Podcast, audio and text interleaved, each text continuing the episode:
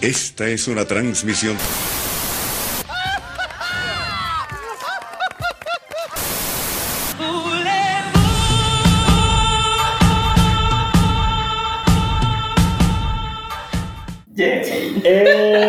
¡Eh!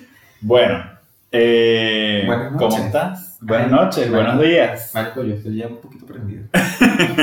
Volvimos a nuestras andanzas del ron. Obviamente. Como siempre vuelve a, a eso, a lo malo. Y bueno, aunque no se pudo tapar porque ya la estúpida esta se rió, Sí, pues. Perdón, pues. tenemos nuestra primera invitada en el podcast. La cachifa. La cachifa. este.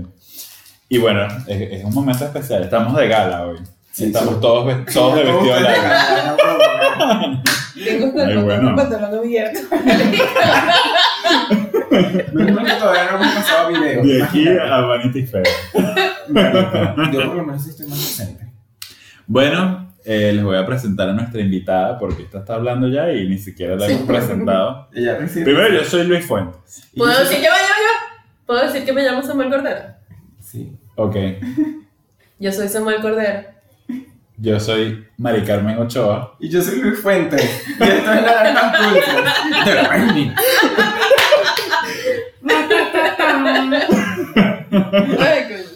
Este. Este es el, el primer episodio donde tenemos una invitada, o sea, pero una invitadaza. ¿Ah? Ay.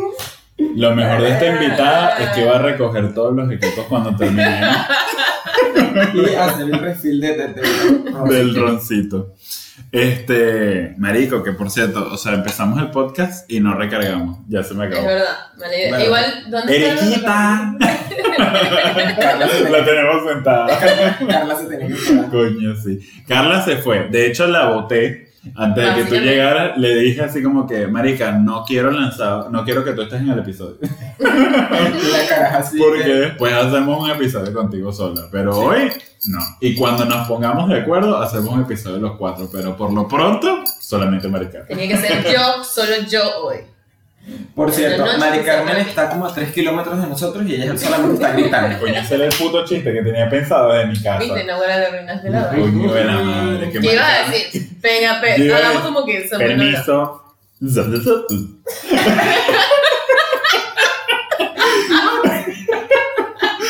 Y que bueno, para que sepan, Mari Carmen está en el, en el edificio de enfrente. Para que puedan escucharla a la misma distancia que nosotros. tenemos, tenemos que alejarlo un poquito. Nosotros tenemos que estar en la cama. Por eso yo dije que no quería estar en el medio, pero ajá. Bueno, Bueno, te es tocó. como, Te es que este es como un Two Girls One Cup. Porque obviamente el cup es Carmen. Marico, o sea, ya va. ¿Cuánto llevamos hablando? Llegamos 3 minutos ya hablando y ni siquiera Y no hemos dicho el ni el tema. Ni, ni qué es esto. Y yo tengo un anuncio Yo ni importante. siquiera he saludado a la gente. Bueno, saludos. Ya no es un poquito tarde. Ya, pues, ya me conocieron. Ya. Igual hemos hablado mal de ti en varios episodios. Yo no sé. En los episodios dije que Mari Carmen tal vaina. Mari Carmen no pasó bien en el colegio. No, joda, Mari Carmen, esa estúpida no aprendió a Ay, leer hasta que po- dejaron a las mujeres negras leer. Y pudo leer el. Mira, me tengo que. que. Ajá, tengo un anuncio importante que hacer Ay, Dios mío. Para las multitudes que nos escuchan y para que tú cierres ese ciclo, mami. Tenemos Instagram. Marico, al fin. O sea. Qué fancy. Marico, o sea, no sabes. Y lo peor es que le escribí así que sí, al fin. Y Luis Enrique que no digas nada. Y yo, Porque lo tenía que decir aquí. Marico, y lo peor es que yo con el Instagram así que. ¿Y ahora qué hago con esta información? ¿Qué hago? Ey, y ni siquiera lo he dicho y ya tenemos como 25 su- eh, suscriptores, seguidores. Y yo no le he dicho a nadie, te lo juro. Mira, yo también tengo un anuncio importante que hacer. No. Pero. Es que no sé qué hacer porque este ron me está dando ganas de eru- de eruptar y no puedo eruptar porque tengo el micrófono aquí. Bueno, aguanta. Sí. Aguanta como aguantaste en una celda. Como aguantaron tus antepasados viniendo de África. Pero carajo. Y viniendo y yendo, y ese es el tema de hoy. De hecho, sí. Ah, mira. Mira planificado. ¿Ah? Un este- círculo Este completo. ¿ah? guion, este guion sirve, no. Ajá. Sí, el tema de hoy es migración, irse del país, cambios, Emigrar. Emigrar. todo eso. Emigrar. Ese es el título de. Me encanta lo- cómo lo te decidí. la a la cámara. Emigrar. Sí, ¿verdad? Sí, bueno. Este sí, ese es nuestro tema de hoy, nuestro episodio número. Inserta el número acá porque ajá, ya no sé qué episodio es este. Mierda, ni idea. Bueno, este es un episodio número algo. Y qué falta de profesionalismo. Porque Horrible. tenemos tres capítulos. Este es el tercer capítulo que decimos lo mismo. Y yo creo que ya llegaron como al 10, una cosa así. No. O sea, ya Obvio. pueden haber. ¿Ya llegaron al 10? Sí, yo creo Entonces que debe sí. ser que es el 15. Y sí, y sí. o sea, digo que ya debieron de haber cumplido tipo No. un, un número como para celebrar. Y ustedes están aquí que ni siquiera saben dónde mierda están. Puede ser. Bueno, estamos en casa de Maricar. Bueno, Y este, estos naranjas dulces. Por si no sabían. Sí, porque sí. En por en el minuto 5 son naranjas, es naranjas dulces lo que estás escuchando. Este sí, estos naranjas dulces y hoy vamos a hablar de, de cositas tristes. No mentira. Sí. ¿O no? No, o sea, o sí. Vamos a aprovechar porque de los tres yo siento que la mejor que le fue fue Carla. Así que vamos a aprovechar la paja de ella. este, pero sí, o sea, bueno, los tres pasamos por esto. Sí. Los, los tres en distintos momentos decidimos dejar Venezuela. Los tres pasamos por esto. O sea que vamos a hablar de bucaques. Por eso es que Carla no puede estar aquí. Exacto. Carla, Carla sí. viene nada más cuando hablemos de daños por tintes de pelo. Ey. Chiste interno. Bueno, por, por si no entendieron, a Carla le pintaron mal el pelo, pues. Bueno, pero no se Este- ve tan mal ya ahora. No, porque O sea, lo arregló. Sí. Bueno, entonces entremos en materia, pues. Está bien, puedo leer la primera pregunta así, tipo textual, tal cual la escribió Samuel. Sí, Samuel de- redactó esta mierda literal. Voy a, Como lo voy a leer pensó. palabra por palabra. ¿En qué momento dijiste, mira, me tengo que ir? O sea, eso está escrito en el papel. Mira, me tengo No que se ha ir. agregado nada, no se ha modificado nada. Pero sí, ¿en qué momento ustedes dijeron así Bueno, como que el por, wake up por- call? por orden de, de salida. La primera que salió. Manico, ya yo tenía, tenía un año literal, tipo, teniendo ataques de pánico, ya me estaba sintiendo horrible en Venezuela, estaba sintiéndome súper encerrada, súper estancada, o sea, ya se habían ido un montón de... Ya se habían ido un montón de los buenos profesores en la universidad Sí. y ya los que a mí me quedaban de, de, mi, de mi mención eran profesores cualquiera. Y se- sentía que no estaba aprendiendo nada El- nuevo. De la mención de periodismo musical es esa. Pude haber triunfado. Pero Y bueno. Voy a, voy a Aquí regresar estás a como- Venezuela a crear la comisión de periodismo. Aquí estás musical. como un trabajo de, de comunicación social, mención, publicidad. Cuéntanos. Bueno, entonces, como estaba diciendo, este, nada, pues, o sea, ya yo sentía que no estaba aprendiendo nada, estaba, me sentía súper estancada y de verdad me estaba haciendo muy mal, porque sentía que estaba perdiendo los mejores años de mi vida, como que los años en los que podía hacer este tipo de cosas y tomarme este tipo de aventuras.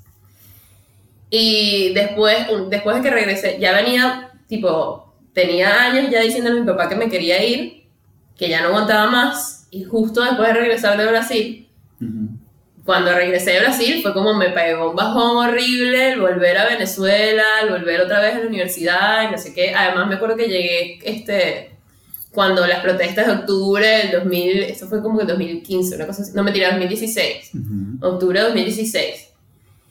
Y llegué justico sí las protestas y, y ya como que le volví a traer el tema a mi papá, pero esta vez, no, bueno, antes era como, ay papá, me quiero ir. Y esta vez le traje, la buena, le puse todo un plan de negocios así, con que si una pasaje que, carpeta, eh, un, ba- un, bi- un binder así, no, bueno, cuando, cuando tu papá llegó de Brasil ya tenías las letras T en la sala. Sí, literal. No, bueno, yo sigo toda una entregado. presentación, prendiendo la pantalla, así que bueno. Sí, mira que la primera. Hice esta matriz FODA. las diapositivas. Literal. Entonces ahí como que mi papá lo vio mucho más serio y ahí fue que dijo como, además también lo que mi papá siempre me decía es que quería que terminara la carrera antes de irme. Claro. Y ahí como que le propuse co- encontrarnos en un punto medio de, bueno, me voy a ir a un lugar donde pueda, donde pueda, donde pueda este, tener más experiencia en mi área, donde pueda independizarme este, financieramente, no sé qué, y donde pueda también terminar la carrera. Le, le pinté esa promesa, claramente, no terminé la carrera tampoco. Claro. Por ahora. Bueno, por ahora. Sí quisiera terminarla. Este, quisiera como cerrar ese ciclo de mi vida. Te- Pero- Terminar de pasar la introducción a los medios. Informática. Mari Carmen así que Dios mío. Educación física. Ay, coño. Este. Y nada, y sí, fue como que cuando le puse la, le pinté la cosa mucho más seria a mi papá y le propuse este punto medio entre lo que queríamos los dos, fue cuando él terminó de aceptar, pues. Claro. Y yo literalmente estuve como seis meses, porque yo decía, o sea, una vez que ya fue una decisión tomada, él me dijo como, bueno, comienza a arreglar los papeles, pues. Claro. Y yo pen- no pensaba pedirle ni medio para yo mojarle la mano a alguien y que me sacara los papeles, no sé qué, y yo hice toda mi vaina, ¿sabes? Como que sentí demasiado el- la satisfacción de que, no, bueno, pasé por toda la burocracia maldita venezolana y me calé madrugadas y madrugadas y madrugadas de ir al registro, de irme hasta Caracas, de ir a los ministerios, a la universidad, toda mierda. Cuando mi hermano se vino también, también, o sea, eso se podía hacer en ese momento. Porque el tema es que ustedes se Sí. fueron y fue ya como, nos vamos todos. O sea, después de que ustedes se, se fueron, o sea, tipo, hasta que te fuiste tú, fue que todo el mundo dijo así como que ya, o sea, ya, de verdad. Y, y nos empezamos como a ir en masa, pero en masa de verdad, o sea, fue que, que empezó el éxodo duro. Sí. Y, y en ese momento fue como que las instituciones se dieron cuenta que nos estábamos yendo todos. Y ahí sí, literalmente Y ahí cuando Tipo, no hay manera que puedas pasar por aquí Si a no me menos que me pagas. mojes la mano. Exacto. Ujú. Sí. Mojar la mano es mm, pagar eh, bajo cuerda. Lo explico porque la verdad es que mojar la mano puede tener mucho significado. Será bastante como. Bueno, ajá. Y, ajá, Puede ser, tu- ¿sabes? Tu experiencia, porque tú te fuiste mm, como Ya va, cabe contar que yo llegué aquí, que sí, all by, my- all by myself, demasiado Sí. solitaria. Yo quiero hablar de eso como un poco más adelante porque la verdad yo tengo como cosas para decirte al respecto. Ok, está bien. Este. qué miedo. Sí, porque, o sea, Continuemos, dejemos que venga después. ok, está bien. Deja de decirme cómo hacer las cosas en mi podcast, Mari Carmen. Bueno, es que está claramente no manejar esto. Miren cómo escriben el bueno. Este. Bueno, che. ¿Qué sé yo? qué sé yo. Este. Cuando yo decidí venirme, o sea, pero vamos a recordar que. No, estaba-. No, pero es que fue muy. Fue muy raro, porque yo siempre ahí como en estados de negación para hacer las cosas. y cuando. Pero lo que a mí me hizo como decir, mira, ya, o sea, ya no hay chance de absolutamente nada.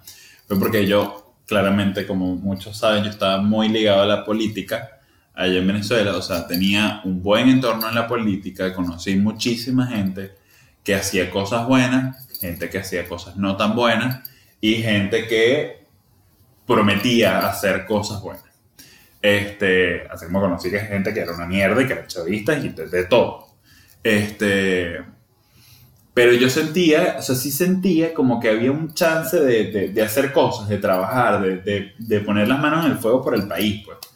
Y eso lo sentí mucho tiempo, sobre todo desde que yo cumplí 18 años, que me metí de lleno en eso, que me interesó, que me gustó, que me abrió los ojos a, a un montón de cosas, de cómo se hacen las cosas.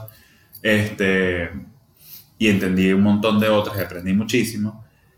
Pero cuando llegamos a las elecciones de, de gobernadores, la última elección de gobernadores, yo había estado llevándole las redes a un chamo, un joven político de allá de Valencia, que era mi trabajo mm, regular, y además yo participaba con No, algunos... que te- quitar el collar.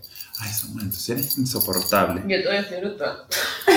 Se deben escuchar más lindos que collar. Este. Yo estaba. Y lo peor es que ya se pega el micrófono, ya es más arrecho. Bueno, ajá. Este, yo estaba muy, muy ligado a ese entorno. Realmente era como que lo- yo respiraba política las 24 horas del día. Ok. Este, y cuando vinieron esas elecciones, pues participé con mi trabajo de mi- mi- mis actividades laborales y además como actividad extracurricular era la política.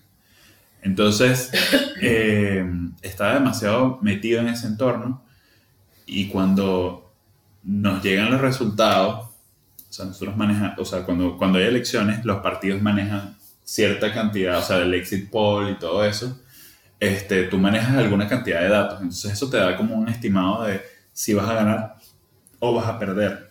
Ok. Disculpa. Este, ¿viste? por el lado, mamá hueva. Este, y entonces, el día de esas elecciones yo estaba muy metido en eso, conocía datos, conocía cosas que iban llegando y, y los datos favorecían demasiado la posición.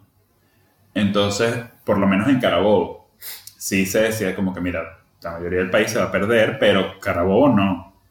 Este, y yo tenía muchísima esperanza de eso y cuando anunciaron los resultados, o sea, los resultados fue, ganamos tres gobernaciones y las ganamos de verguita. Fue muy... ¿Puedes parar? Pero es que me estoy Este, Y con este calor que ya tenemos aquí, la ajá, Prende el aire. ¿Dónde está el control? Está allá. La hueva. Es el que está pasando. Bueno. La Coca-Cola. entonces, fue como, fue como un momento súper agridulce. Yo me acuerdo que yo- cuando anunciaron los resultados, yo vi todo y como que se te nubla la vista. Claro. O sea, es como, porque además fue de coñazo, no fue como una cuestión como Mari que Mari como que lo fue digiriendo, lo fue digiriendo, lo Sí, fue digiriendo hasta que tomó la decisión. No, a mí fue como que me vino todo de golpe y fue, te tienes que ir, marico. Fue literalmente, mira, te tienes que ir. Ah, ¿ves? ¿Ves? Entonces, escuchen la Coca-Cola. Como, como un comercial. Pausa comercial. Esto lo vamos a tener que editar.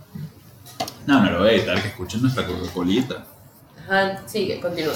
Entonces, bueno, fue bastante heavy eso, porque, coño, de verdad yo tenía algún tipo de esperanza, pues.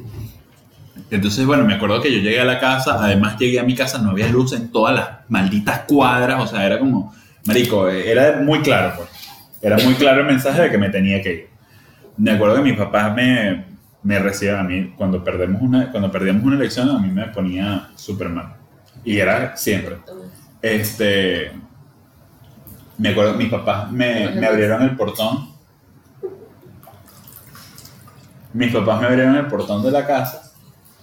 Y yo me bajé del carro y yo me tiré a llorar. Marico, esto es así siempre. No. Bueno, no fue nada, continúa. Bueno, ellos me, me abrieron el portón de la casa, me estacioné y yo me bajé literalmente a llorar con mi mamá y mi papá porque de pana no podía creerlo, era demasiado indignante. Era como que habíamos trabajado por algo que al final no tuvo frutos de ningún tipo. Además que me imagino que es como, marico, siempre, siempre después de cada elección te daban ganas de llorar y me imagino que esta para ti es como que incluso, era incluso más heavy porque sabías Porque las estadísticas, porque o sea, porque sí, y sabías los números. exacto. Es como, Entonces- no es que te lo imaginabas como todos nosotros siempre, sino que literalmente Literalmente tenía un, un conocimiento de base, ¿me Ujú. entiendes? Claro. Entonces era demasiado triste. De verdad para mí era, era muy triste. Este, no fue como, por ejemplo, cuando las, de, las, que, las que ganamos de la asamblea, que la vaina era muy raro todo y tú no sabías cómo interpretar las vainas. Sí. Este, en esto sí, era claro, pues habíamos ganado.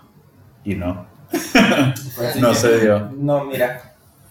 Entonces, a partir de ahí fue como, bueno, ya me gradué, ya no estoy haciendo nada.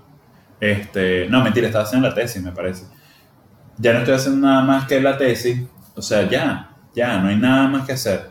O sea, a punta de, que yo me esté arriesgando mi vida en pararme en la- a la orilla de la autopista con una bandera, eso no, no va a hacer que cambie el país. La verdad es que tengo que velar yo por mi vida, por mis objetivos y, y sa- sacarme yo adelante para posteriormente sacar a mi familia adelante. Sí. Porque al final es como, es eso. Marico, y es arrecho porque es literalmente la diatriba que te pasa por la mente, tipo, a cualquiera que se haya del Sí. país pasa por eso de, verga, sigo quedándome aquí, sigo intentando luchar por mi país, sigo intentando salir, sigo intentando aportar mi granito de arena o ya comienzo a pelear por mí misma y por mi futuro, porque ya también estoy en en una edad de si no es ahora, no voy a hacerlo nunca por mí mismo, ¿me entiendes? Claro. Yo por lo menos una de las cosas que sí me, sí me reconforta bastante es que lo intenté, y lo intenté Sí, mucho. exacto. O sea, no fue como que, bueno, fui a las marchas importantes, no, o sea, Sí, yo exacto. sí fui, o sea, yo fui carne de cañón y sabiendo que iba a ser carne de cañón. Yo iba y me paraba y me plantaba y es así, y las vainas van a ser así y nos tenemos que acomodar porque esta mierda es de nosotros, pues. Y Claro. punto. Y eso es muy arrecho, porque al final, coño, un gobierno tan poderoso es una hidra. Y hacer eso a mí me reconforta y me hace sentir que de verdad lo intenté. Más Sí. allá de que me dieran coñazo, de que respiré gas, de que no sé qué, que pudieron haber disparado, de que casi me muero en una marcha, que sí, no sé qué. Sí, es verdad. Pero Pero uno se siente la satisfacción de verga, de lo haberlo intenté. intentado. Lo intenté todas y cada una de las veces lo intenté. Sí, En exactamente. todos los momentos en los que lo pude intentar, lo intenté. No, y al final como que mucha gente, o sea, yo tengo círculos de amigos a partir de eso que probablemente que comparten mis visiones y coño, eso cuesta bastante, o sea, Sí. conseguirte personas que compartan tu visión tal cual como tú eres, eso cuesta una bola. Y pues. que entiendan que saber que ese grupo de personas te apoya en tu decisión de irte es demasiado reconfortante Eh, también. Y saber también. como que te quitas esa culpa de encima de... Y es muy arrecho porque de hecho de ese grupo de amigos, eh, que les mando saludos a Isaías, Manuela y Daniela, somos cuatro y quedamos, eh, quedan en Venezuela dos, que son Isaías y, y Daniela. Entonces, coño, todavía es como marico, o sea, Sí, salgan de ahí, porque es gente que, que, o sea, tú sabes que en unas condiciones normales van a, van a explotar un- en conocimiento, en experiencias, y tú dices, Dios mío, o sea, algo que los saque de ahí, porque es como una jaula, literal. Sí. o sea, es, es muy arrecho. Es eso, te sientes encerrado, te sientes como ahí estancado, impotente, marico. Es eso, es Sí. ¿Y tú? Bueno, mi historia no es tan larga como la de ustedes. Y Samuel, que bueno, ya todo el mundo se había ido. Estaba sola. Eh, yo creo, o sea, yo siempre, eh, desde pequeña, siempre quise como que salir, porque, ajá, o sea, Venezuela era cool, pero era así como que, ay, que, o sea, hay más que ver. Entonces nunca me, me cerraba como que, ah, bueno, yo me voy a quedar Sí. aquí, voy a estar aquí, forever. Sí, eso es verdad. Pero el país poco a poco te fue diciendo así como que gorda, you have to go like right now. Y sabes, Eh, después que me gradué, fue así como que, bueno, ok, nos vamos. Y empecé a trabajar en Semprenoy y fue así como que, bueno, pero estoy en Semprenoy, puedo adquirir conocimiento, ver cómo se maneja una agencia de publicidad bien, porque ajá, en la universidad te dicen, pero es que... Ah, o sea, la universidad es, es un curso introductorio de 5 años. Literal. Entonces, ¿sabes? Tra- trabajar en Semprenoy fue como que cool hasta que ya Venezuela estaba así como que no. O sea, ya en cualquier momento o te van a matar o por algo, algo te va a pasar, no sé. Entonces era así como que "Mm, yo creo que yo mejor me voy y siempre estaba así como que bueno, yo tal fecha me voy. Pero era así como que, ah, no, no, no, no, no, no. Y fue como que ya llegando a un punto en que era así que, mm, bueno, yo creo que ahora sí, incluso la semana que era para comprar mi pasaje, yo estaba así como, eh, esto de verdad está pasando, o sea, yo de verdad me voy a ir y voy. Y fue, fue muy arrecho porque no, o sea, no, nadie te dice así como que, bueno, estos son los pasos y esto es como que lo que tienes que hacer. Es todo muy así como que... Además que no es el mismo camino para todos. es Exacto. cosas Es muy arrecho, para sí. cada uno. Sí, y son sí. senti- sentimientos completamente distintos para cada uno, son experiencias completamente distintas para cada Y uno. ya el último año que yo estuve en Venezuela, o sea, ya era así como que, sí, o sea, este es mi momento de irme, o sea, ya lo que tenía que aprender, lo que tenía que vivir, lo que, todo lo que era Venezuela, ya como que hasta aquí tengo que llegar porque si no, me van a matar en cualquier momento. Tú sabes que eso en particular es como lo que muchos decimos. O sea, como que Venezuela. Venezuela es como. Como que si tu mamá se queda sin plata, pues. Como que te dice, tipo, ya no tengo más nada que darte. O sea, ya no tengo cómo alimentarte, ya no tengo cómo comprarte ropa, ya no tengo cómo pagarte más estudios. Si Tipo, no te- te quedas en si la no- calle conmigo. O te quedas, exacto, o vivimos juntos en la calle, o te vas y haces tu vida, porque yo voy a vivir en la calle. Es Es- literalmente así. Tal cual, o sea, eh, te empuja a gorda, estás sola. O sea, you have to go. Exacto, pero y, y dentro de todo como que ella, ella se lleva con, consigo un montón de cosas Sí. que tú no te puedes llevar. Claro. Porque son Este- 23 kilos nada más permitido. Son 23 kilos que... Exacto, y eso, eso, yo creo que eso, son, eso Ay, es lo que más te pega. El episodio se debería llamar 23 kilos. ¿Puedo 23 decir algo? Yo me vine con confianza. Yo supuestamente tenía Ah, dos no, maletas claro. de 23 kilos. Pero yo estuve una semana peleando con confianza en Maiquetía. Te dejan llevarte uno. Y al final nos dijeron, bueno, se van a montar en este avión. Se van a montar, nos quedamos nada más como 20 de los que, de los que este, estaban en, esa, en ese vuelo. Y es como, bueno, ustedes se van a montar en este último avión que vamos a mandar. Pero se van a llevar una sola de las maletas. Ah, 23. y fue literalmente, marico, así que no van a sacar lo que veía, así que no era líquido ni nada, y meterlo en la de mano. Me vine, yo me traje un montón de libros que mi papá peleó conmigo, tipo, durante todo el camino por yo traerme los libros. Todos peleamos por tus libros. Me acuerdo que estaba Rosana cuando yo estaba armando la maleta y mi papá peleando conmigo por los libros y veía a Rosana tipo, ¿verdad que sí? Que está loca. Y Rosana sí que, señor, yo no a meter El conocimiento es poder. Señor, y usted no me meto en ese pelo.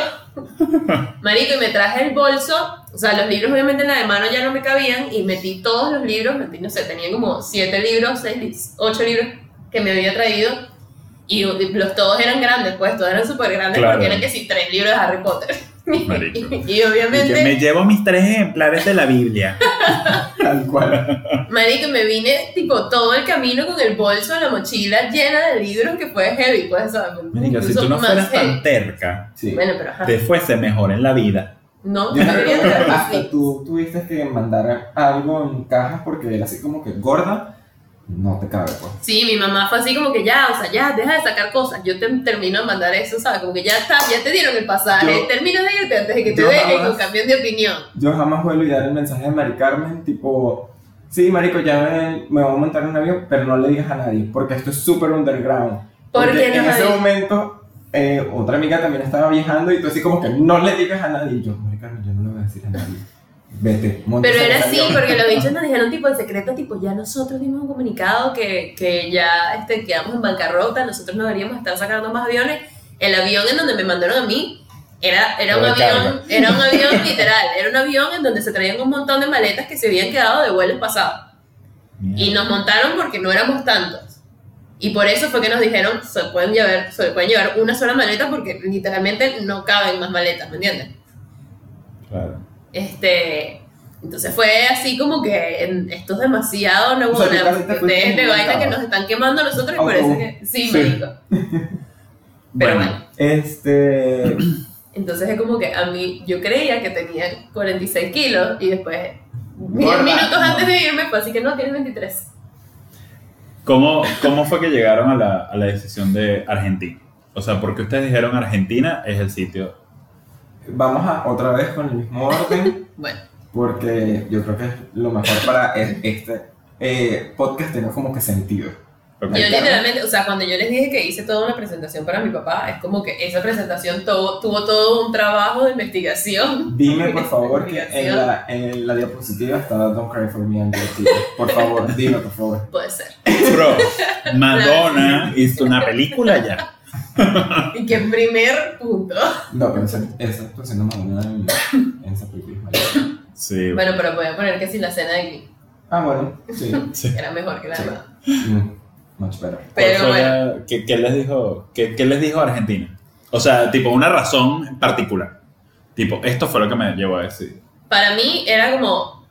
Fue más de una cosa, no te puedo decir una sola razón. Pero primero fue Dos. que tenía la educación gratuita y podía, podía cumplirle la, la promesa a mi papá de terminar la carrera Ok. Yo le voy a Sin hacer yo llegar- tener que yo le voy a pagar. hacer llegar este podcast a tu papá. sin yo tener que pagar por una, por una este, educación privada mientras estaba trabajando, que no sabía qué clase de trabajo me iba a conseguir. Este, Y segundo, también sabía que tipo, era, una de las, es una, era una de las ciudades este, latinoamericanas con educación gratuita, en donde se mueve demasiado la publicidad, en donde se mueve demasiado la comunicación social como tal, y sabía que iba a tener muchas chances para, para, este, para ejercer pues acá y para tener experiencia. Bueno, estoy trabajando con marketing y publicidad. este, esa fue como que la segunda razón. de que- y además, tipo, si terminaba la carrera, la UBA es tipo súper reconocida a nivel mundial. A A nivel mundial. mundial. Yo también lo escuché, Ah. Es súper reconocida a nivel mundial y decía, tipo, también puede ser muy buen currículum a la hora de terminar la carrera. Este, iba a ser mejor currículum que la UAM. Pero bueno. Ah, ah mira. Qué arrecha. Bueno, mi amor. Aquí sí te somos de la UAM, ¿qué te pasa? este. Igual, yo soy de la nada, ¿verdad? Sí, Universidad, la vida. Universidad la vida. Las calles. Este, bueno, yo creo que, como para nombrar algunas, eh, la educación no fue una razón, porque bueno, yo había estudiado. Porque, ajá, Este, porque yo sí me gradué. vamos a decirlo como es. Este, pero sí, la- la- el tema de la publicidad, o sea, aquí en Argentina se- eh, hay un montón de empresas que manejan comunicación, que manejan marketing, Sí. que jamás en Venezuela las vas a conseguir. Además que en aunque en Venezuela se presentaron como un montón de oportunidades para quien en otra situación Claro, no hay nadie. no había- sí, exacto, no hay nadie, entonces ahora como que tú ves a, a gente que, de, que al lado de uno que está siendo una estrella en Venezuela. Sí. Este, pero bueno, aquí está por lo menos, aquí está Disney, aquí está Google, aquí está Facebook, aquí, aquí hay un montón de cosas, empresas que las sedes latinoamericanas. Sí, es tipo México. México y Argentina eran tipo las sedes del tipo Sí, Warner, de Que si les cuento algo, antes estaban en Venezuela. Sí. Entonces, es como, bueno, y hay un marco de derechos para mí con mi condición de homosexual. no, no, en realidad sí, o sea, para mí sí, eh, el tema de, de- de la diversidad fue una razón también. O sea, investigué esa parte también, tipo, me puedo casar, puedo adoptar. ¿Me puedo hacer las tetas? Sí, ok. Sí, Vaya, vamos. hacerse las tetas. Eh, y bueno, realmente esas fueron como mis dos razones. Voy a decir una Y tercera. también que, bueno, mi hermano estaba aquí, mi hermana se vino para acá, entonces era como que, bueno, casi toda mi familia va a estar allá. O sea, a la hora que, no sé, me muera, por lo menos van a haber dos personas en el funeral. ¿Y tu cachifa? Ajá, bueno, Mari Carmen también estaba aquí. Pero me refería a familia, pues. Ay, Y bueno, no soy me- familia. Ay, marica. No, me- no te lo hagas más difícil a ti. ¿Y tú? Era un chiste, ya me cualquier cosa. Este, bueno, mi principal razón era por la cantidad de movimientos que Por yo la cantidad de homosexuales que hay en este país. Este, la cantidad de publicidad que se mueve en este país fue así como que, marico, o sea, si la cantidad de publicidad que se mueve allá es porque necesitan personal, o sea, siempre van a, Sí. haber, a haber una vacante, siempre va a existir como que, y era así como que, coño, capaz, o sea, sabes, qué lindo que se pueda ver en tu CV, así como que, bueno, sí, trabajé en, en, en este país. Trabajé en Argentina, eh, no sé, en cualquier vaina y es como que, ah, qué culo, o sea, ¿sabes? Como que eso siento que llena tu... tu Ya me acordé de la tercera que iba a decir. Bueno, no era esa, porque en realidad la tercera era un chiste, pero me acordé de otra tercera. Que es que, o sea, obviamente fue algo en común que tuvimos los tres. Una razón en común Sí. que tuvimos los tres. Obvio. Y era también no solo la cantidad que existe, sino que es, es muy buena calidad. Y Sí, es una razón, una de las exacto. razones por las cuales están tantas multinacionales acá. Sí. Porque es muy buena la calidad de la Sí, publicidad. o sea, aquí era la gente, o sea, bueno, de hecho, Argentina, tipo, cuesta conseguir trabajo en la, la rama humanista, es precisamente por eso, porque este país es casi 100% muy humanista. humanista. Es verdad. Sí. O sea, es impresionante. Claro, entonces llega por lo menos un montón de ingenieros de Venezuela y se consiguen trabajo sí, así. es verdad. Y tra- entonces se meten unas lucas y uno así que-. Bueno, seré mistonero para siempre. ¿Qué te voy a hacer? Pero, pero sí, hay, sí hay oportunidades, lo que pasa es que cuesta, pues. Sí. Igual están, o sea, yo me he dado cuenta que están, a veces se, se- como que tienen, el tener Venezuela en tu currículum a veces medio como que también les llama mucho la atención, Sí. O no. ¿o no? Todo depende, todo depende. Sí. Y no sé si tú te recuerdas que tú, tú y yo estábamos en esa misma clase. eh, la tesis que era sobre la Coca-Cola. ¿Era la Coca-Cola?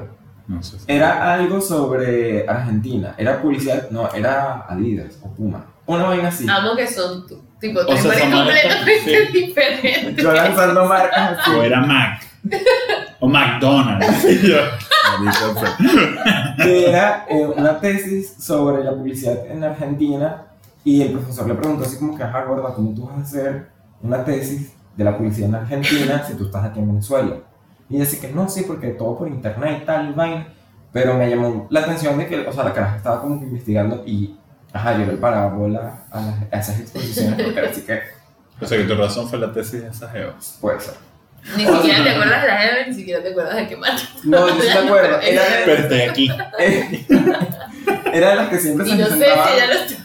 Porque no sé quién era. Y no sé si se graduó.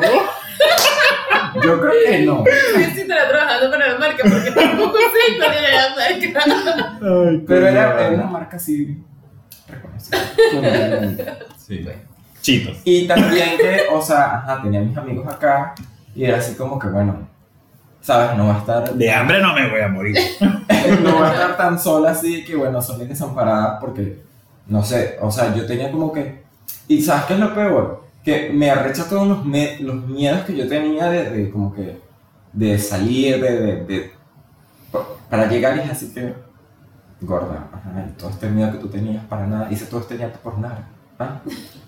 Bueno, a mí sí me, me dio mucho miedo el salir, o sea, yo A mí me emocionaba, marico, a mí me emocionaba demasiado. Yo literalmente cuando, cuando ya mi papá me dijo sí, yo comencé a brillar. yo comencé a es bastante brillar. arrecho porque Mari Carmen es negra. Marico, pero de pana. Y cuando llegué aquí, es como me sentía tan feliz, tipo, ya al fin, ¿sabes? Tengo como más oportunidades, tengo más libertad. Que Yo eso, me- que eso es arrecho, o sea, el momento de, de comprar el pasaje es como que crucial porque es así como que ya esto, se- ya esto es real, pues, o sea, Ujú. esto no es así como que, mm, bueno, tengo una idea, no, es así como que ya cuando tú tienes el pasaje en es así que gorda, faltan que sí, 20 días para que pase eso. Para mí fue increíble. Fue, tipo, te lo juro que me emocionaba O sea, demasiado. ¿te recuerdas cuando lo compraste? ¿Cómo, Sí. cómo fue todo ese, ese día?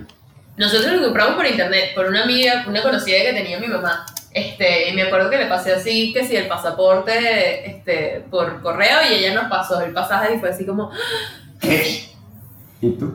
De confianza, ¿verdad? Para mí fue medio traumático porque seguí llorando. No, mentira. Este, bueno, sí, pero fue porque Estelar tenía tipo ciertas fechas. O sea, Estelar te, te dice así como que, mira, tengo fechas disponibles desde tal mes a tal mes. Entonces, como que yo dije así tipo, bueno, me quiero ir en marzo, en, en mayo, una cosa así, no sé. Y entonces, este, le dije, no, papi, tengo pasajes hasta marzo porque venían las elecciones en no sé qué mierda, la, la- la de la constituyente. Entonces, vamos a tener hasta marzo y tú, o sea, hasta ese día no sabemos qué pasa después. pues. Sí. Literal, así fue, eso fue la respuesta de la aerolínea.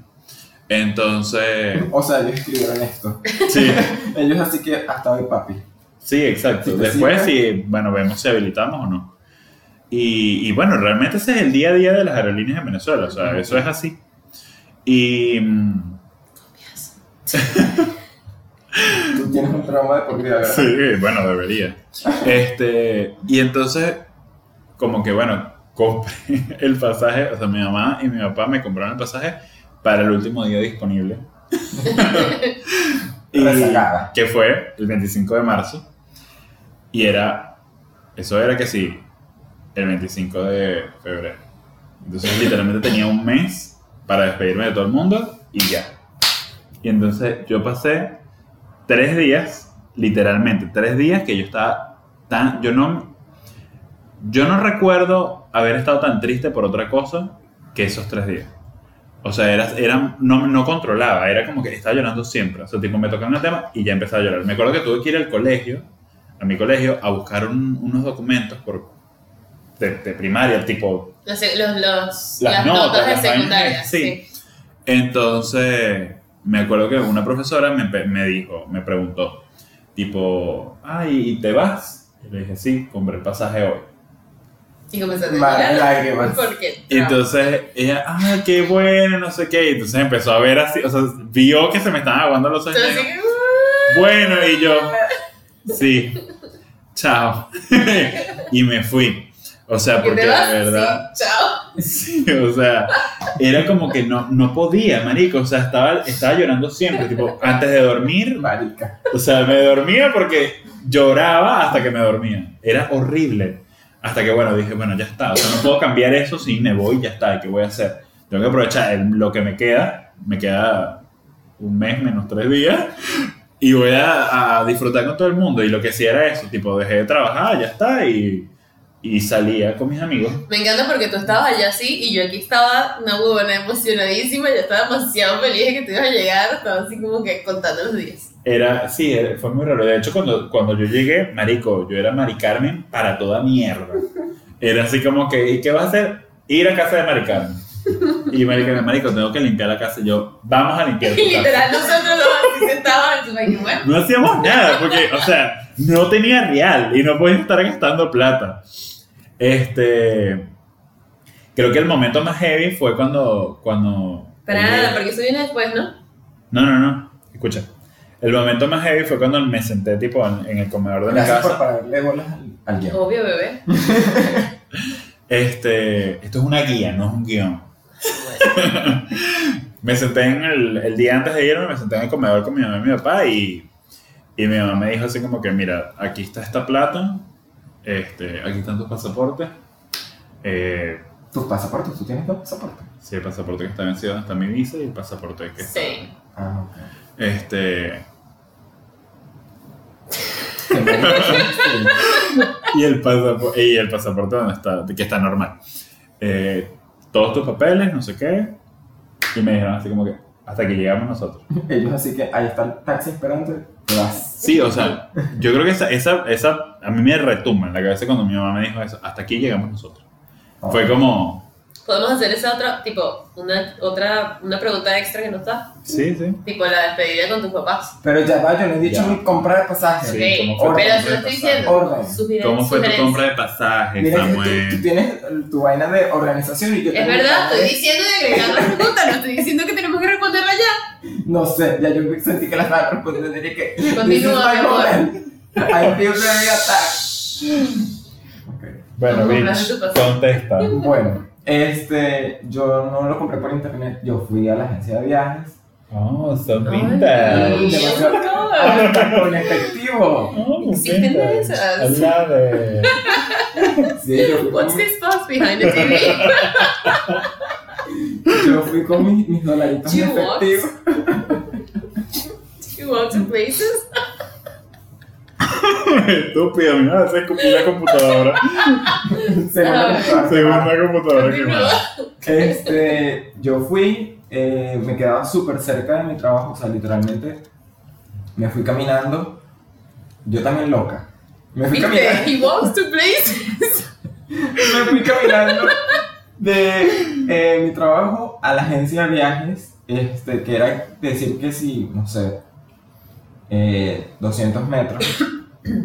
Y me fui con mis 400 dólares en efectivo. Genial. No, huevo, nada, Marico. marico. Yo así que caminando, así que bueno, No tengo 400 Tal cual. No, los cargaba en el zapato. Yo sí que los cargaba en el zapato. Claro. Llegué súper Deme esos seguro. zapatos. Súper seguro. Yo así que, bueno, llegué y empezamos como que a buscar fechas que se ajustaran al presupuesto. Y yo también, te- o sea, yo siento como que no me quería ir que si en mayo, abril, junio. Era así como que, no, yo quiero como que un inicio o un cierre. O sea, o era enero o era Claro. diciembre. O es temporada alta o temporada alta. Ah, entonces. Y entonces era así como que, bueno, ya estábamos que sin noviembre, y yo así que, obviamente en diciembre no me voy a ir porque es su zone. Y yo así como que, bueno, será enero, para, ¿sabes? Nuevo año, nuevo país, nuevo yo. Y yo así que me quería ir que sí el primero de enero. yo así que lo más cerca de enero, sí. Y así que, eh, eso es temporada alta, guarda. O sea, está Que sí, caro. pues. Y yo así como que, ajá, bueno, pero que sea en enero. Yo sí que hasta el 30 de enero te tiene. Y compramos. Que sigue siendo temporada alta. Y compré para el 21 de enero y llegaba aquí a Argentina el 22 de enero. Y fue así que, marico, yo después de comprar ese pasaje, me, me dieron mi papelito con mi vaina y yo así que, marico, yo acabo de comprar mi fucking pasaje. O sea, ¿qué es esto?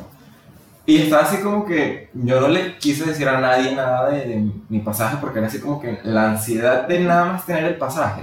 Era así que yo no puedo con esto. O sea, yo voy a ignorar esto y literalmente yo ignoré eso como que, no, sí, yo me voy que sí, en un. Fun fact, me encanta porque literalmente Samuel no le dijo nada a nadie que se venía y quería tenerlo todo sorpresa. Ay, sí. Y llegué yo en diciembre, Que la llegué yo me- en diciembre a visitar a Venezuela. Obviamente el primer día vi a Samuel y Samuel así que te odio. Sí, yo así que corra, ¿qué haces tú aquí? Tú me acabas de arruinar. Y yo así, y la Carmen así que vamos a hacer todo juntos. Y yo, gorda, yo voy a ir para Argentina. Que no puedo hacer todo contigo porque voy a estar ocupado. Para cuando vayamos a hacer todos juntos en Argentina. Gorda. O sea, y literalmente estás así que, o sea, si no paso tiempo con Mari Carmen aquí en Venezuela, Va a ser demasiado sospechoso. o sea, esta cara es así que. Ay, ¿por qué tú tienes que ser tan extra, maldita sea? Siempre es así. Irte del país, Halloween, todo. Además, así. yo me imaginaba diciéndole dije así que este, este hijo de puta, yo aquí en Venezuela y no sé qué, conmigo. Es que eso es lo que yo sentía así. Y no es así que Samuel a venir. Por eso no pasó contigo. Sí, No, yo no sabía nada. Pero lo íbamos a adivinar. Si él no me decía en ese momento, lo íbamos a adivinar entre los dos. Es que era así como que, o sea, si no paso tiempo con Mari Carmen, estando aquí en Venezuela, o sea, teníamos que sí, dos años que no nos veíamos. Sí. Y era así que, gorda, si no paso tiempo contigo, va a ser súper súper sospechoso de que, mmm, tengo cosas que hacer. Mm, y tú así, Bye. Y yo así llegándome a tu casa, así que no me importa. y yo con mi pasaje así que, y esa bandera de Venezuela, ¿qué haces con eso? Bueno, yo creo que voy a redondear esta pregunta porque estamos hablando mucha huevona. Marico, sí. Este, ¿cómo fue su último mes? O sea, tipo, Marico, mi último mes o su fue despedida. No su último mes, porque el último mes es como, o sea, ya. Mi último mes todo el mundo, pues. Igual mi último mes fue súper, fue súper, eh, ¿cómo se dice? Agridulce. Porque yo, como les dije, yo estaba demasiado emocionada ya de venirme. O sea, yo me quería venir de una vez y era como que me sentía demasiado feliz de ya venirme. Y mi último mes literalmente fue todo un mes de protestas y todo un mes de guarimbas y todo un mes de paros y de O sea, yo literalmente fui a marchas hasta el último día en el que estuve en Venezuela. O sea, yo me Sí. despedí de Bueno. Luis en Ah, una, sí. en una, marico, eso fue increíble. Eso fue, para mí tu despedida fue la más triste despedida de todas. Obviamente, como Luis les dijo, o sea, él siempre estuvo muy involucrado en las políticas y yo a pesar de, de no estar tan involucrada, siempre fui a todas y cada una de las marchas y cada una de las actividades políticas que había. Y si no, yo la arrastraba.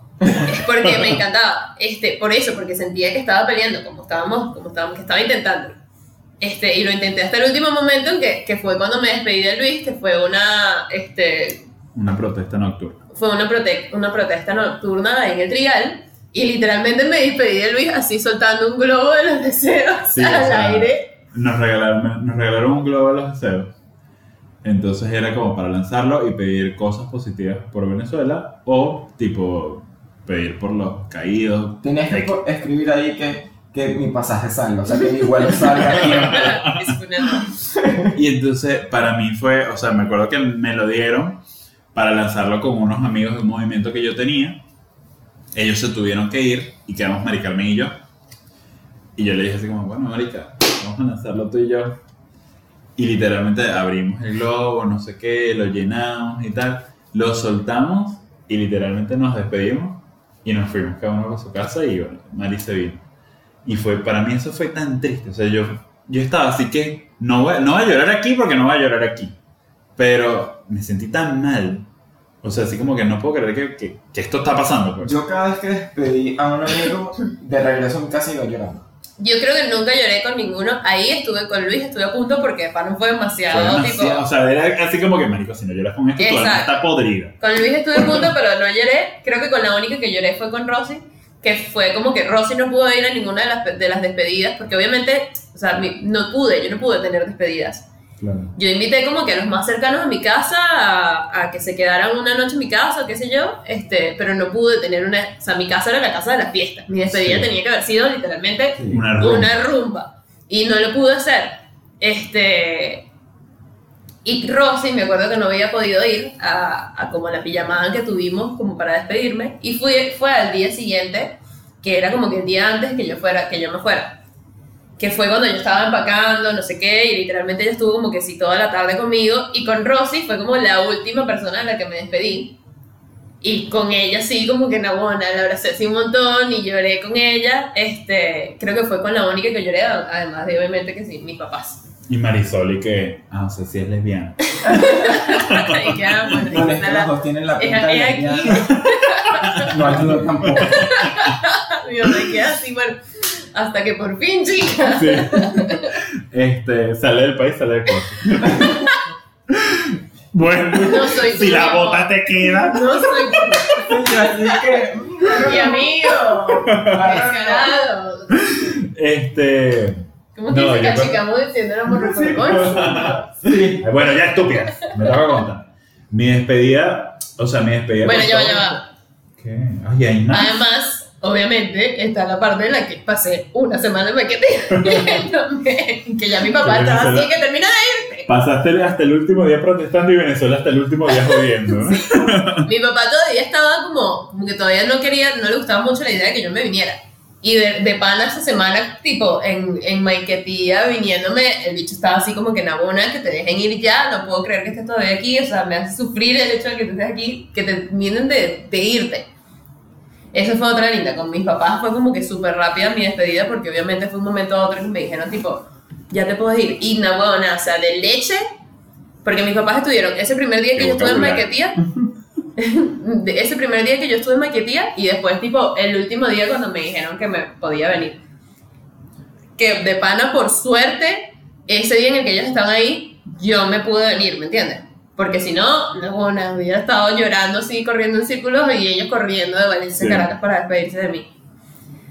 Este, esa despedida también fue como que, la última no tanto, porque era como que fue todo corriendo, fue todo de la nada, pero la primera era eso, pues, o sea, era ellos devolviéndose a Valencia sin saber si iba a ser la última vez o no iba a ser la última vez que me vieran, ¿me entiendes? Y era eso como que esa, esa incertidumbre de Sí, sí. No sabemos cuándo, cuándo te vas a ir, pero queremos despedirnos de una vez, just in case. Claro.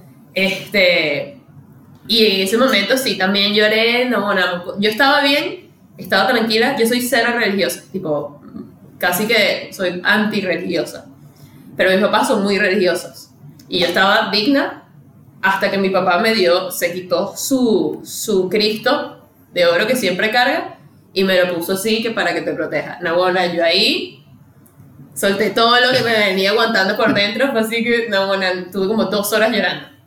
Es que sí, yo cuando, yo cuando me despedí, o sea, yo tuve mi despedida, tipo, fue una, una fiestica, una cosita, en casa de Anthony, en el salón de fiesta, y, y wow, hace, yo todavía veo las fotos y digo, mierda, este fue el último día que estuvimos literalmente todos juntos, porque Bueno, para mí, estúpida, este, para mí, de mi grupo de amigos, o sea, porque contigo siempre fuimos nosotros tres, con Rosy o una vaina así, pero, o sea, del grupo de la universidad, yo fui el primero que se fue. Este, del grupo de mis amigos de colegio, yo fui el primero que se fue. Por eso, literalmente, mi única amiga aquí era Mari Carmen. Entonces era como muy loco. Eh, pero a mí en el aeropuerto, o sea, yo de verdad que cuando me despedí de, de mi hermana, ay, Dios mío. Ay, gorda. Cuando me despedí, me- el piso. cuando me despedí de mi hermana fue muy arrecho. El pecho, Luis, el pecho. Estúpida, ya. Cuando me despedí de mi hermana fue muy arrecho, porque mi hermana y yo pasamos mucho tiempo peleados. Entonces, dale un pañito. sí. Ay, no, ajá. Entonces, bueno, nos despedimos y tal. Y me acuerdo que mi sobrino nos veía, me veía llorando historia. y me decía como que, ¿por qué lloras? Y yo como, como, porque me voy. Pero ¿cómo le explicas eso? Entonces, bueno, nada, me despido de él, lloro, y él riéndose y burlándose de mí, como es él. Entonces, se fue y tal, y de- al día siguiente cuando me voy, y estoy, estoy en el aeropuerto, esperando el, el vuelo ya, eh, estoy hablando con mi hermana, y, me dice, cuando llegué a la casa, Diego se puso a llorar, porque entendió que tú te estás yendo. Entonces, sí, ahí sí, coño, me pegó mucho más. Y me decía, no me puedo sacar de la mente que mi tío ya no está. Un carajito de 5 años. Y que yo le, me dijo, yo le prendí el televisor y se puso a ver eh, comiquitas, eh, dibujos. Y entonces me dijo, yo me fui para el cuarto y se me acerca y me dice, no puedo, o sea, no, no- o sea que mi sobrino le dijo a ella, no puedo, o sea, aunque estoy viendo la- las comiquitas, no, no puedo sacarme de la cabeza que mi, mi tío se fue. Y le dijo como lo que yo siempre le decía, como que yo le decía, yo soy tu tío divertido, todos tus tíos son unos viejos, yo soy el menor de todos. Y le digo, todos tus tíos son unos viejos, yo soy el único tío divertido. Este, y se le acercó y le dijo, o sea, se fue y él es mi tío divertido. Para mí eso es lo más jodido de, de haberme venido.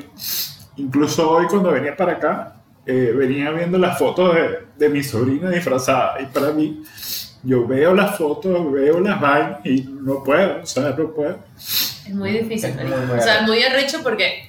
O sea, me imagino que es incluso más fuerte para ti, porque. Para ustedes, para los dos, porque los conocieron. Sí.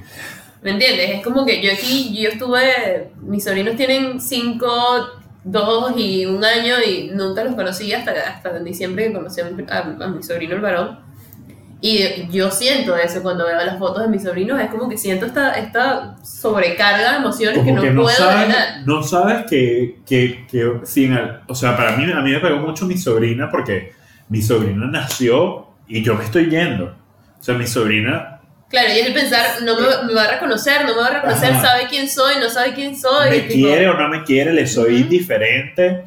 Y para Porque mí, no eres parte de su vida, Exacto, porque es entender que no eres parte de su exacto. vida. Y para mí mi sobrina es todo. O sea, yo veo que mi sobrina crece un centímetro por foto y yo, Dios mío, o sea, Jimena está demasiado grande.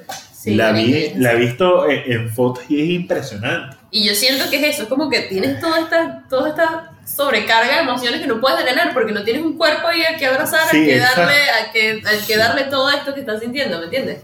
Yo siempre, yo soy demasiado llorón, obviamente, y trato como de siempre buscar la manera de, de llorar, o sea, de, de- de dejar ir, porque al final es como, si no, eso nos va a matar. Sí, marico, heavy. Yo a mis hermanas siempre les digo como que, o sea, no saben, a mí cada vez que me mandan un video o una foto, literalmente se me rompe el corazón. Pero por favor les pido, nunca dejen de mandarme Exacto. todos y cada Todo. uno de los videos y las fotos. Coño, si se, si se tiran un peo juntos, por favor, todo, o sea, tómense fotos. quiero verlo.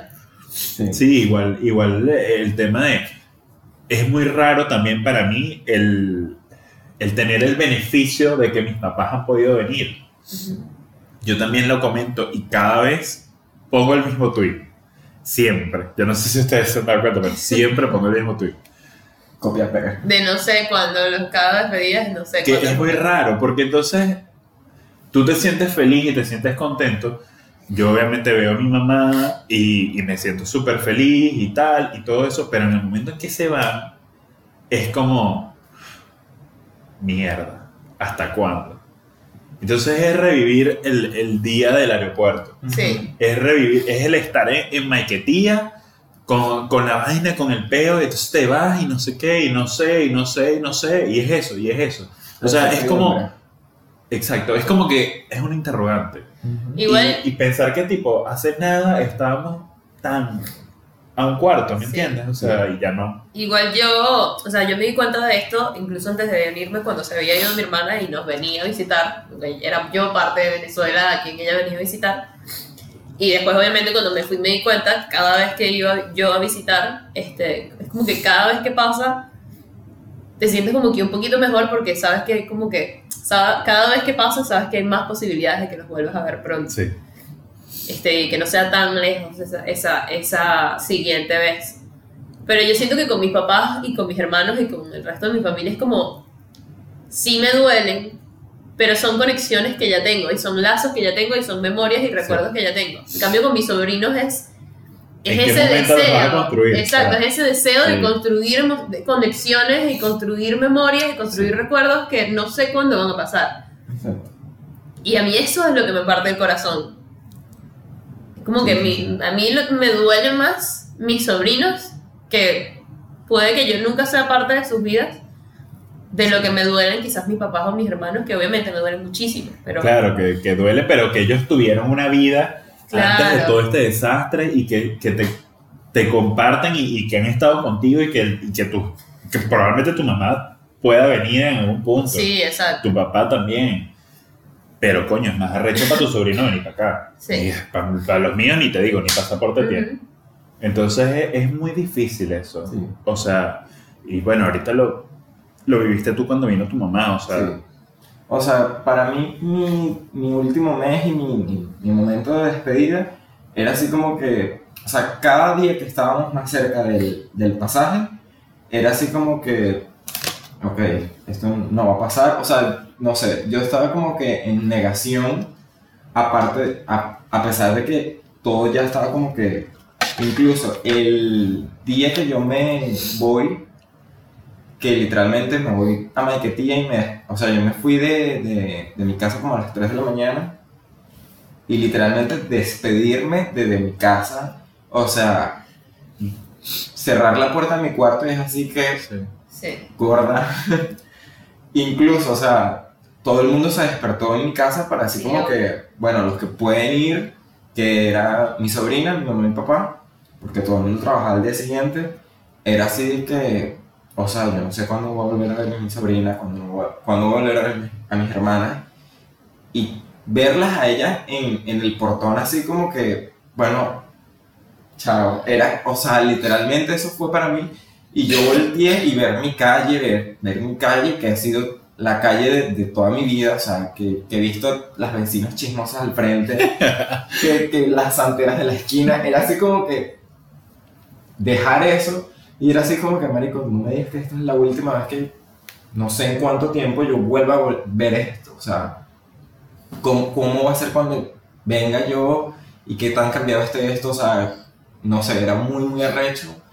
Y Maiquetía es un estrés y una incertidumbre que te genera horrible porque estás en el fucking aeropuerto y es así como que estás con el conteo de que, bueno, ya falta una hora para que te montes en ese avión. Oh. Todo depende. una semana.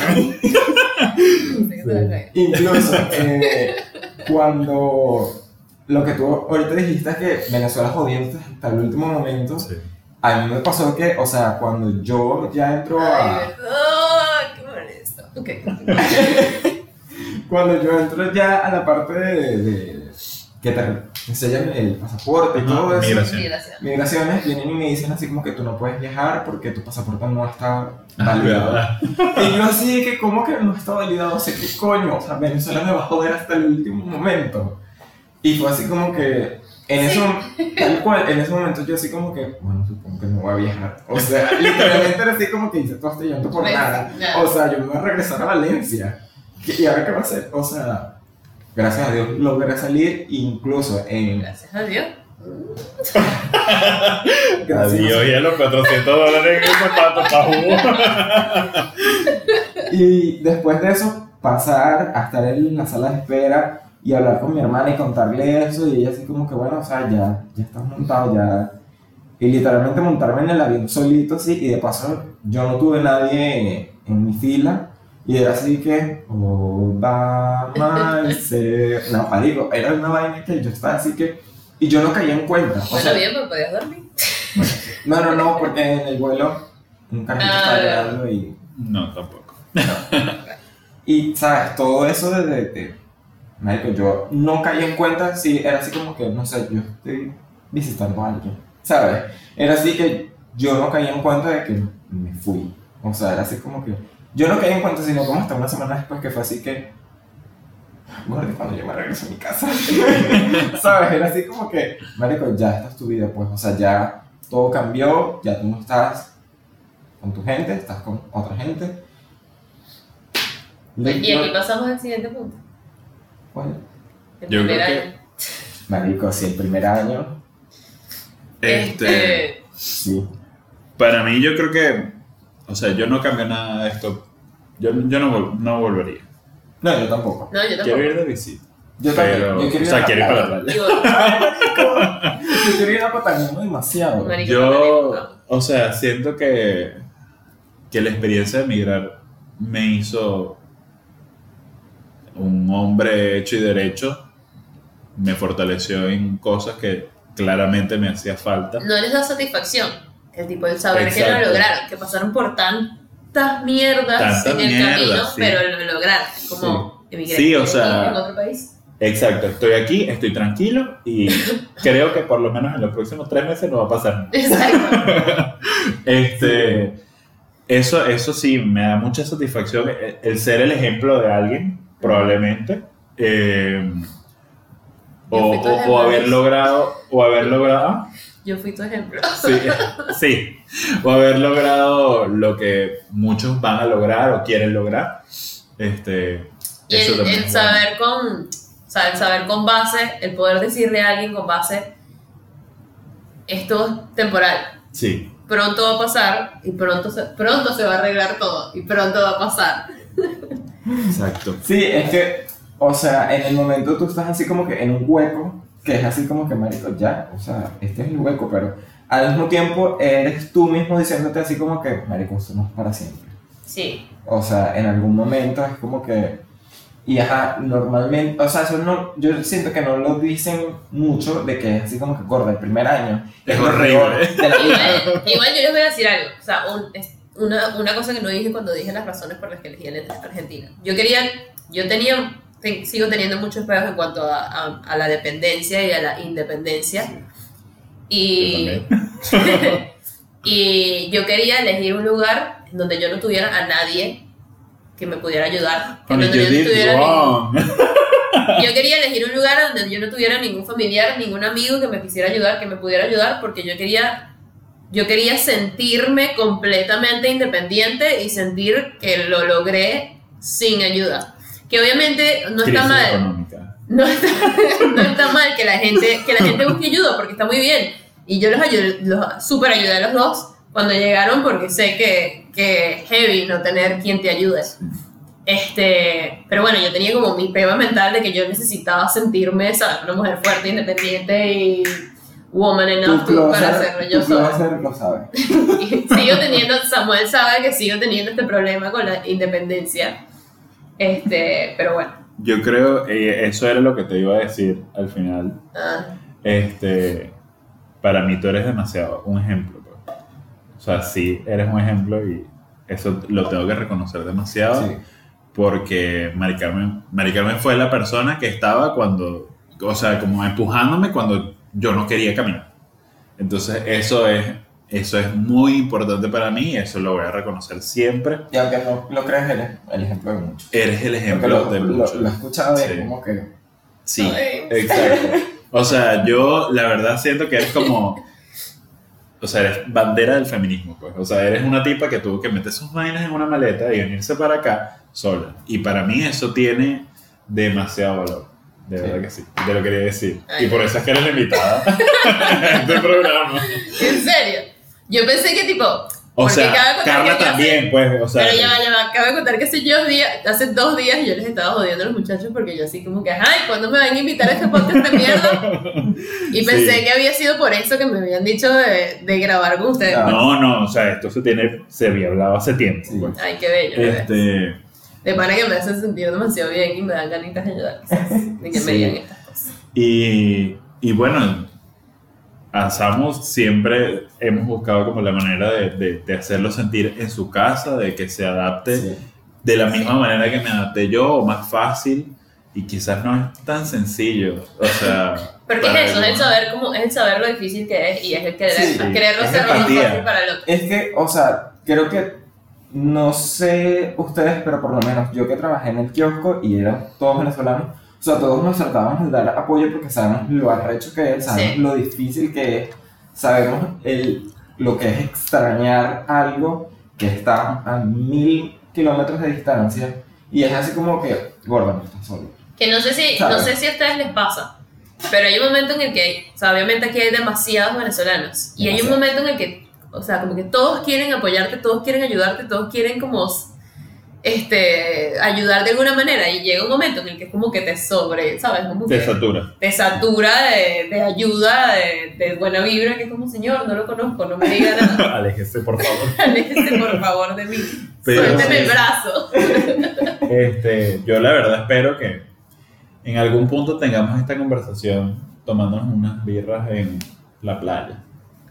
Me encantaría volver, ver a mi sobrino, este, Ver a la perra de Aranza. ver a Aranza y, y que estemos todos juntos, aunque sea 15 días. Sí. Sí. Así que aprovecho como de mandarle un mensaje a mis amigos, tipo a Clary, a Natacha, a Aide, aunque Aide, no sé, está en su nota. este, a Carla, que aunque no está en el programa, pues le mando saludos. A Carlín. A Carlín, que está allá. Que es arrecho estar allá, estar afuera. Y a los argentinos que nos escuchan, porque sé que la mayoría de los que no son venezolanos que nos escuchan, obviamente son argentinos, les digo, nunca den nada por sentado, porque. Y gracias. O hoy, sea, yo le quiero decir a los argentinos que gracias porque de verdad, Sí. o sea, yo me siento demasiado en afortunada. casa. Me siento en casa. No, pero de verdad que me siento demasiado afortunada de haber elegido un país en donde se recibe tan bien al Sí. venezolano. O sea que no, se es, recibe- ra- es- es la excepción a la regla son uno o dos. O sea, No. nunca te van a hacer sentir No, no, no. que no perteneces. O sea, nunca, nunca me he de sentido, de los tres años que he estado en este país, nunca me he sentido como que Sí, no de verdad. De pertenezco a verdad este que país. sí. Y es una vaina de que, que lo he comparado con, o sea, tengo obviamente, todos tenemos primos en todos lados del mundo. En mi trabajo me odian no porque sea venezolano, me odian por otras razones. Este, lo que quiero decir es como que es un país que no solo te recibe sin xenofobia ni ningún tipo de, de discriminación y te recibe con los brazos abiertos, sino que también se interesa por la cultura del venezolano Sí. y busca como que conocer Sí. tus palabras, conocer tus culturas, tu- conocer tus costumbres. Que lo digo, lo veo. Conocer se- que la- nosotros tenemos la mejor arepa no Colombia. Claro. Este, que lo comparo a veces con primos que viven en otros países de Latinoamérica, no voy a mencionar cuáles. Pero No, no, no, en Samuel, mi no Perú. Es como Pero que obviamente bien. Perú ni siquiera no te reciben bien, te reciben como que bueno, pero que en otros países de Latinoamérica en donde bueno, quizás pueden recibirlo sin este sin discriminación o sin discriminación lo su- tan fuerte como en Perú. Este, pero los reciben sin discriminación, pero no los reciben con esta con esta Con esta. con estas ganas de conocerte, sí. estas ganas de saber más de ti, de tu cultura y de tus costumbres. No, que te permiten adaptarte súper bien a, Sí. su, a su cultura. o Es sea, que es eso, es como que ellos aprenden, quieren aprender de la tuya y al mismo tiempo quieren enseñar de la de ellos, que lo, y te Que lo es dicen, de una manera súper Sí. linda. sí, sí, Sí. sí. Y bueno, nada, quería decir gracias a los argentinos por eso. y que los amamos. Y creo que esto es una buena Y manera de, no de, cerrar. De cerrar nuestro maravilloso podcast de una hora. Es el episodio más largo que hemos tenido. Bueno, Sí, pero porque el de emocional. Nuevo no salió. Y estaba el de yo, no, no salió. estaba yo, imagínate si se clavan ustedes dos hablando. Sí. Oh, esta perra de mierda. Mejor no me hubiésemos invitado. Esta coña de su madre. Pero bueno, sí. O sea, Me encantó este capítulo. Lloré. Es la primera vez que lloro. sí. Pero es porque no. Pero no será la última, obvio. Obvio. Este, bueno, nada. Eh, Gracias por invitarme, chicos. siempre la Me encantado estar acá. Te amamos, Lo he amiga. disfrutado. Gracias al público que me escucha. Ahora empieza a limpiar toda esta. Sí, por favor. Ay, el señor Luis. Bueno, ya. chancecito más, no hay más. Chao. Ah, Chao, esto fue Naranjas Dulces, episodio número. X.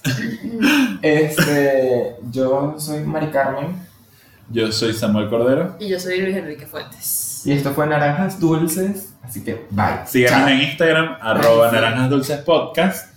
Y síganos en nuestra cuenta personal, arroba es Luis Fuentes. Y arroba samuel.cordero, Y arroba Mari con Y, C8A. así que bye. Bye. Una